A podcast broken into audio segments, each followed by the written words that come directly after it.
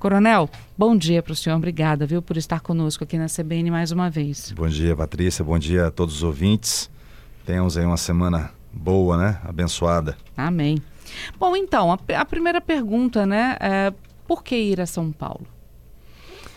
Então, Patrícia, a, a, a, investigação de incêndio, né, que a gente é mundialmente chamada assim, essa atividade de, de investigar, de periciar, de, de vasculhar todo o ambiente incendiado para identificarmos a origem do incêndio, né, em que local que foi, a causa do incêndio, por que que foi e o comportamento do fogo, até para, fundamentalmente no nosso caso, para prevenir futuras ocorrências dessa natureza, é um trabalho complexo que ele envolve uma metodologia científica fundamentada toda na literatura americana, hoje o mundo inteiro praticamente bebe dessa fonte, e ela é, assim, fundamentada numa série de itens, numa série de, de atitudes, né, de passos, desde a avaliação da situação, como se fosse um método mesmo para a produção de uma monografia, né? De um, uhum. É tudo feito com base em ciência.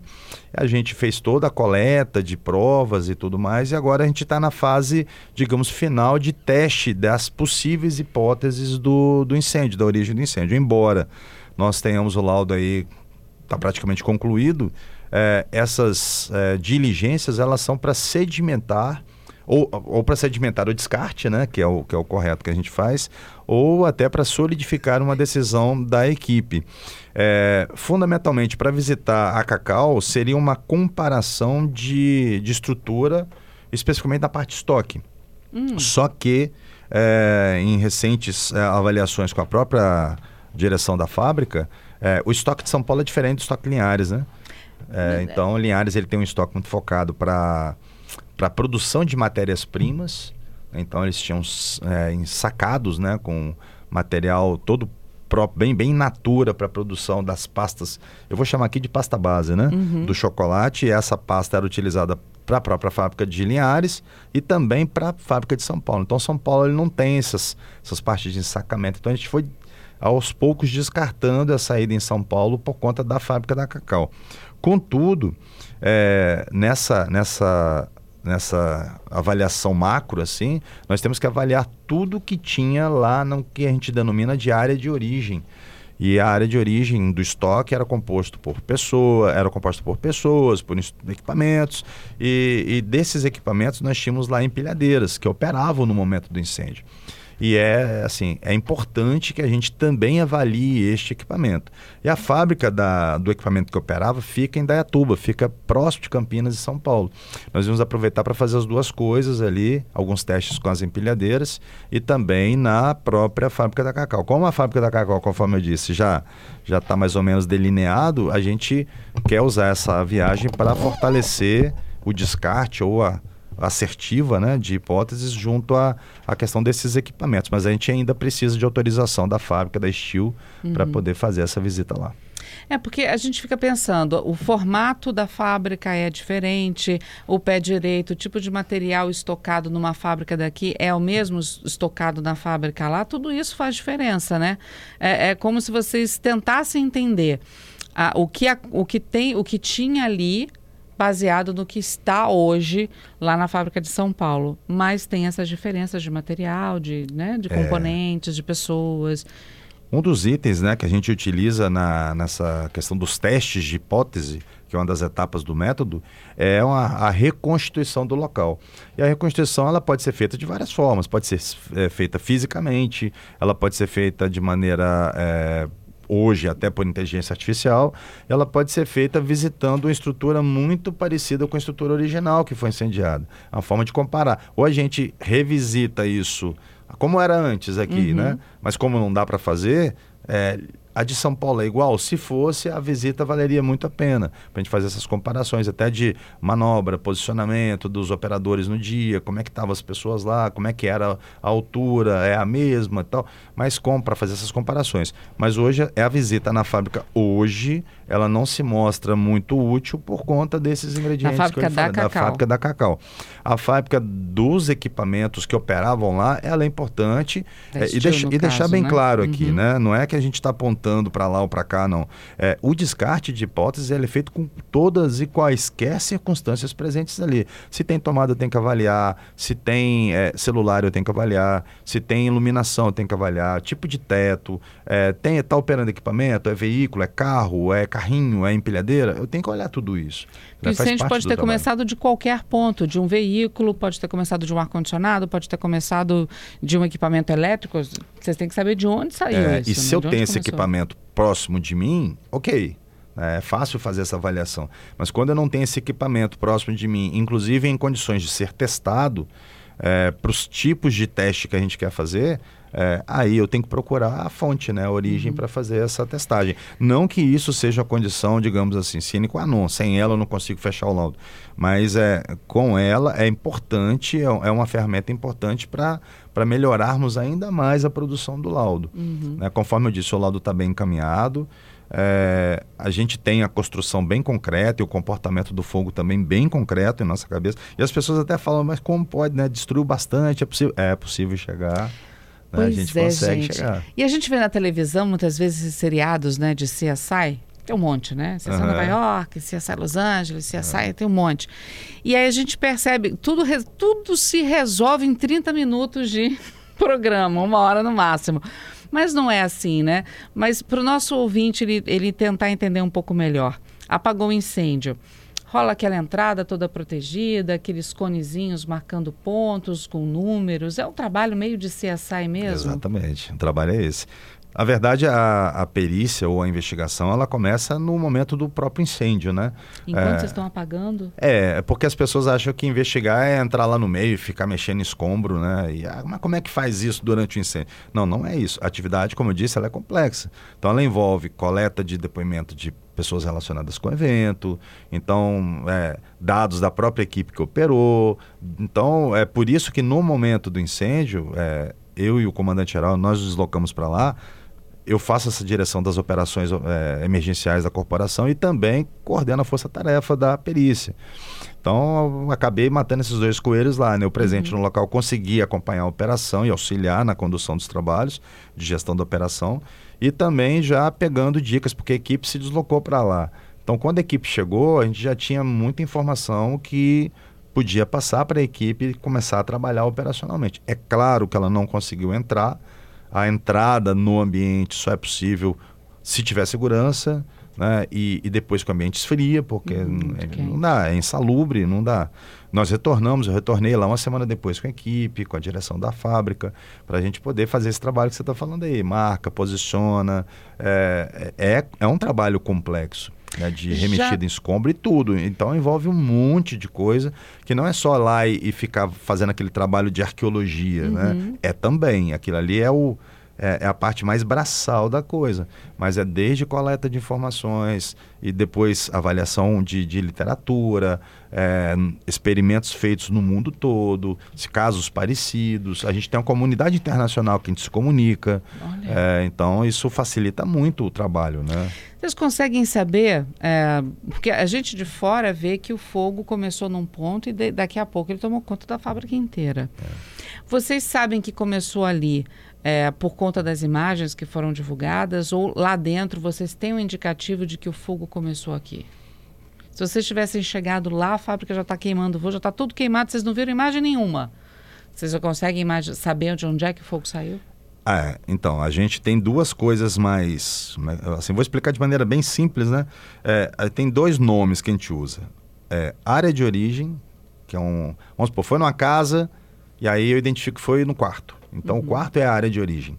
Mas onde é que foi o ponto inicial disso? Né? Onde é que foi a gênese exata? É, nem sempre a gênese exata a gente consegue. Mas a área de origem, independentemente de ter ou não ter imagens, a gente consegue identificar. Gente, mas queima tudo. É, mas o fogo deixa sinais, hum. que a gente hum. chama de padrões, né? É, a gente chama de padrões de queima, é, usando para identificar os padrões os efeitos do calor no ambiente os efeitos do calor, do próprio fogo. Então, esses efeitos do fogo são fenômenos acompanhados do, dos próprios padrões, dos sinais que ele me deixa, é, eu consigo identificar de onde que ele veio, para onde que ele foi, é, e o comportamento dele, por que, que ele foi para aquele ambiente e não veio para cá, como que a ventilação ela afeta, como que o combate das minhas equipes afeta. Então, tudo isso eu consigo avaliar na experiência, no estudo, no, né? não é que é no olho, mas assim, com base em toda a experiência nossa, de todo o estudo. É, eu tenho 20 vou fazer 25 anos agora de perito. Uhum. Então a gente tem 10 anos de capacitação internacional aqui no estado. O Espírito Santo ele tem peritos com certificações internacionais. Aliás, nós e Brasília somos os únicos que temos peritos com certificação internacional no Brasil. É, então a gente tem uma equipe bem fortalecida, bem estruturada, com muito conhecimento de método e de processo de investigação. Então, não, não é assim, é, é, essa construção acadêmica, teórica e prática não é da noite para o dia, ela é com claro. base em muitos incêndios avaliados, é, trocas de informação. Hoje a gente consegue fazer seminários brasileiros sobre isso, com participação de, de atores internacionais. A gente tem hoje um avanço muito grande nessa área. Uhum. Precisa evoluir muito mas a gente já avançou demais aqui. Bom, o incêndio foi no dia 7 de novembro, né? Como a gente já falou, a, a, o próprio trabalho de perícia e observação já começou no mesmo dia, né? Com Isso. observação de tudo.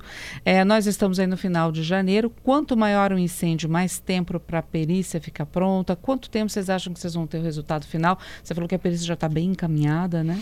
Ela está bem encaminhada, nós tivemos até a reunião essa semana sobre isso. É porque pega esse período aí, tem algumas interrupções, né? Tipo Natal, Ano Novo. Exato. E algumas diligências que a gente gostaria de fazer acabam ficando interrompidas porque alguns fornecedores, alguns fabricantes, tudo dá férias coletivas para lá, férias coletivas para cá. A gente fica meio inviabilizado para concretizar. Desde o início a gente tem a experiência assim, nossa, a construção do caminho da investigação bem delineado.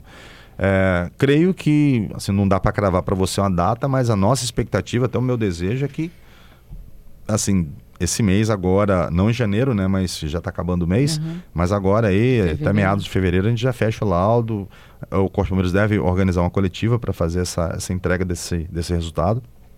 Já é uma praxe nossa para perícias de grande é, repercussão. Sua pergunta se depende do tamanho, às vezes, é, tem Linhares não foi uma perícia grande, de tamanho, foi num quarto, né, aquele caso das crianças, né, uhum. né, famoso, mas foi uma perícia complexa.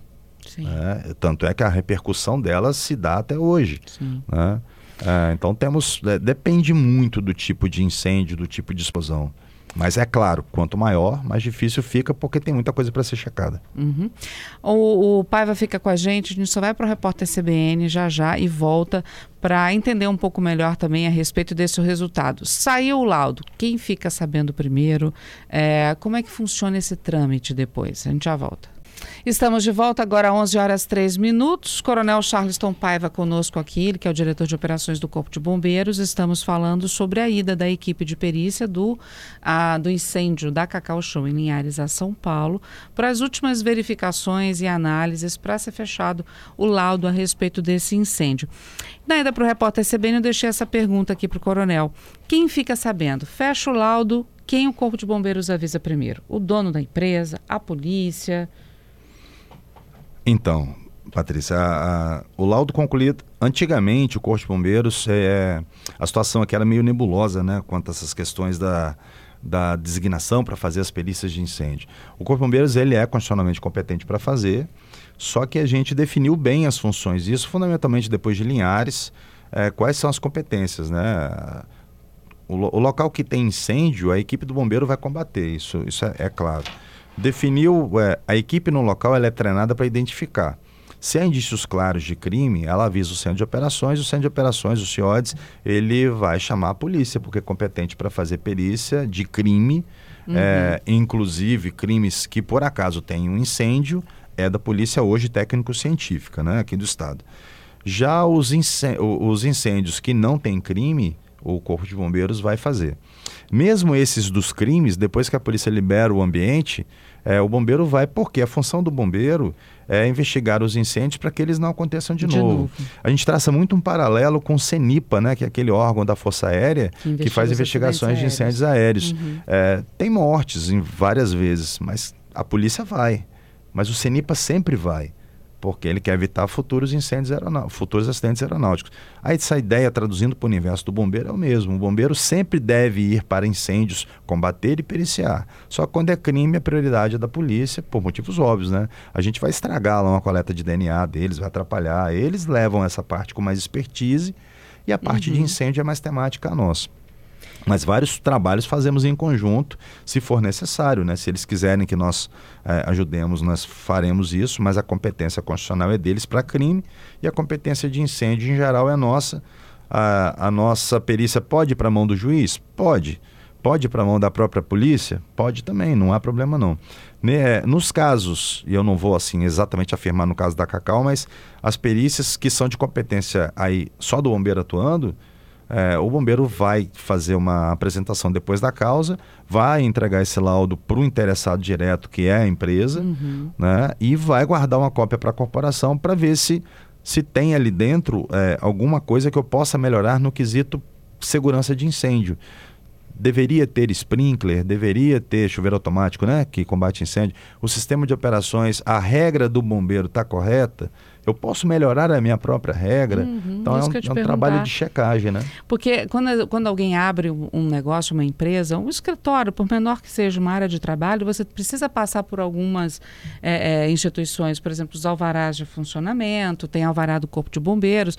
Então, quando exige, por exemplo, o extintor de incêndio, modelo tal, alguma coisa assim, não é porque tem que ter só porque tem que ter, mas porque vocês já tiveram provas de que aquilo ali é necessário para aquele ambiente, porque ao longo do estudo, como você falou, alguma Exato. coisa aconteceu que vocês falaram, olha, tem que ter tal coisa aqui para proteger todo mundo. Exato. A gente usa muito um paralelo, quem é da administração vai lembrar muito, que tem um, aquela coisa do PDCA. Né? É, é, o P de planejamento, aí traduzindo de inglês para português. É, no caso, é o P é planejar, né? o D é fazer, o, o C é checar e o A é agir novamente uhum. para que evite o problema. É um círculo, né? um, ou um ciclo. Então, o, o, planning aí, o planejamento do bombeiro, é quando o bombeiro estrutura normas no mercado. O bombeiro vai e coloca normas no mercado. As pessoas têm que seguir essas normas. Mas aí, e fazendo elas, é o D do fazer, né? Do doing. E já aconteceu nesse processo de alguma coisa que vocês fizeram, fazendo essas análises, vocês perceberam, olha, além disso tem que ter tal coisa, vamos sim, mudar essa sim. norma? Aí, quando a, a perícia, o que, é que ela é? Ela é a ferramenta de checagem. Uhum. Ela é o C aí dessa, dessa roda e identificando que tem que ser mudado, a gente envia para o setor competente para mudar. Pode ser mudado um, um, comportamento operacional de uma equipe, eu posso identificar que a minha equipe combateu de maneira equivocada, pode ser. Ou que pode ainda ser melhor. Ou que a norma, o protocolo de combate, ele pode ser aprimorado. Posso identificar que é, ah, o sistema hidráulico lá que passa água para combater um incêndio, ele fica em determinada posição que não está boa as pessoas não estão conseguindo chegar. Então é melhor que eu use esses sistemas de um outro lado das edificações, que ele ao invés de ser aéreo, seja, seja é, é, subterrâneo. Uhum. Essas várias situações. Quando a gente palestra hoje no Brasil, a gente tem vários convites para palestrar. A gente fala isso, olha, resultados concretos da nossa avaliação da perícia. Mudou norma aqui, mudou norma lá. Então, uma série de procedimentos, por exemplo, para para combate a incêndio em algumas situações, como carro com gás é, natural veicular. Tudo isso foi mudado por conta da perícia. Legal. Ela identifica, podemos melhorar aqui, podemos melhorar ali. Isso é feito aos poucos, essa mudança, mudança cultural gradual. A gente tem 10 começamos em 2012 de maneira bem forte essa evolução dessa uhum. atividade, né? Aqui no Espírito Santo, consequentemente no Brasil. Então, dos 10, 12 anos para cá, isso melhorou muito, mas tem muito ainda para caminhar. Qualquer bombeiro pode ser um perito ou precisa ser oficial, por exemplo? Então, pergunta bacana. É, aqui no estado as regras podem variar de estado para estado. Normalmente, nos estados brasileiros, as perícias de incêndio são feitas por oficiais. Né? Hoje a gente tem duas portas de ingresso na corporação para as pessoas entenderem. Uma é para soldado, um concurso, né? ele chega até um determinado nível ali na pirâmide hierárquica, e outro já é o concurso para o CFO. Né? Ele já entra, tem um período de formação maior, de três anos, e ele já forma lá em cima aspirante, tenente, e ele sobe até coronel. Esse, segundo ator aí é que ele pode ser o perito mas o perito ele tem que ter um curso específico. A corporação, por exemplo, ela tem algumas atividades que ela só é, só serão autorizadas a serem executadas se esse profissional, esse militar, ele fizer um curso de especialização. Mergulho, por exemplo, de segurança uhum. pública. No curso de formação, a pessoa tem noções, mas ele não pode ser um mergulhador da corporação se ele não fizer um curso específico. específico. Para ser um operador de altura é, de um grau maior, ele só pode se ele fizer o curso especialista de altura. Perícia é a mesma coisa. Entendi. As pessoas têm sempre noção nos cursos de formação de como que funciona. Hoje nós temos dois níveis, né? É o inspetor, que é um curso que é dado exatamente para aquele que não é oficial, é, é para aqueles que correm direto para as ocorrências, para eles identificarem de maneira multissensorial, né? cheiros que eles sentiram, coisas que eles ouviram, percepções. Não é um trabalho científico, mas é um trabalho que, se a porta estava aberta quando eu cheguei, estava fechada, estava arrombada, isso tudo ajuda muito o, o perito depois na avaliação dele. Esses relatórios eles auxiliam nessa que a gente chama de retroalimentação do nosso sistema de operações. Né? São informações valiosas para nós ajudam tanto o sistema quanto ajudam o perito. O perito é um oficial que ele tem um curso de especialização, hoje aqui no estado é de pós-graduação, feito internamente e nós abrimos vagas para fora. Esse ano faremos um curso aqui. Para fora, Polícia Civil? É, para entidades é, governamentais parceiras, né? Hum, então, esse ano, por exemplo, devemos ter 30 vagas, 20 são do bombeiro, 10 a gente abre para para colegas da Polícia Civil, técnico-científica, Polícia Federal. O último curso tivemos. Uhum. Né? É, bombeiros de outros estados participam conosco, militares das forças também podem participar das Forças Armadas. É, hoje, esse ano, o Espírito Santo deve coordenar, porque hoje nós temos um comitê nacional né, de uhum. perícia é, dos corpos de bombeiros que é coordenado pelo Espírito Santo. E junto com a Secretaria Nacional de Segurança Pública, nós teremos um curso nacional também coordenado pelo Espírito Santo, com participação de todos os estados. Então é assim, são indicadores de evolução dessa atividade tão importante que muito nos orgulha. É, temos um acordo muito grande com os Estados Unidos, né, uma parceria de mais de 10 anos. A representação deles aqui no Brasil para certificações é do Corpo de Bombeiros do Estado. Então, é o Espírito Santo, com apoio do governo e do nosso comando, avançando muito nessa área que mostramos resultados concretos já para vocês, né? uhum. né? Linhares foi uma coisa interessante. O caso das crianças, né? Tivemos esse do caso Joaquim e do do Cauã, do Cauã, os irmãos, né? Tivemos esse caso da explosão lá em Vila Velha, em abril do ano passado. Daquela casa, da né? casa. O de gás a princípio teria explodido. Exato. Da Cacau, tivemos dois galpões aí, 2017, 18, grandes, né? Um em Vila Velha, outro na Serra. Então é sempre a nossa perícia atuando aí para poder identificar as causas e evitar que os incêndios voltem a acontecer. É, vou perguntar. Eu sei que você não vai poder responder, mas eu vou perguntar. Algum é. spoiler sobre o incêndio da Cacau? é, não, o protocolo não permite que eu fale, né? Uhum. É, a gente, o que eu posso adiantar é que a causa já está delineada, já está pronta. É, pode ser novidade assim, é, para os peritos a gente se depara com essa situação né? Mas é uma situação muito importante, muito interessante, que eu acredito que será de grande valia depois para o próprio setor, para novos cuidados preventivos. É uma perícia assim bem, um case bem simbólico. Que bom. Acho que vai ser bem, bem interessante. Já deixo o convite para você voltar de novo quando você puder falar, é, quando o resultado obrigado. sair. Breve, já deixa, deixa o convite.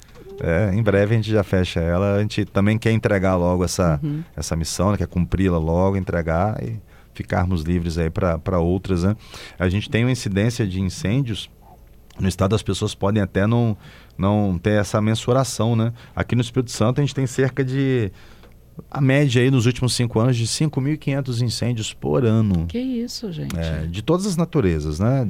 De, assim, quatro grandes áreas, né? Vegetação, veículos, três grandes áreas. Vegetação, uhum. veículos e estrutura. Uhum. Né? E essa estrutura a gente ramifica ela em comercial, industrial, residencial. É, residencial. É, e é curioso, porque é uma coisa que a gente bate muito na tecla lá dentro da corporação, que dos incêndios residenciais, em lares, 70% acontecem em casas.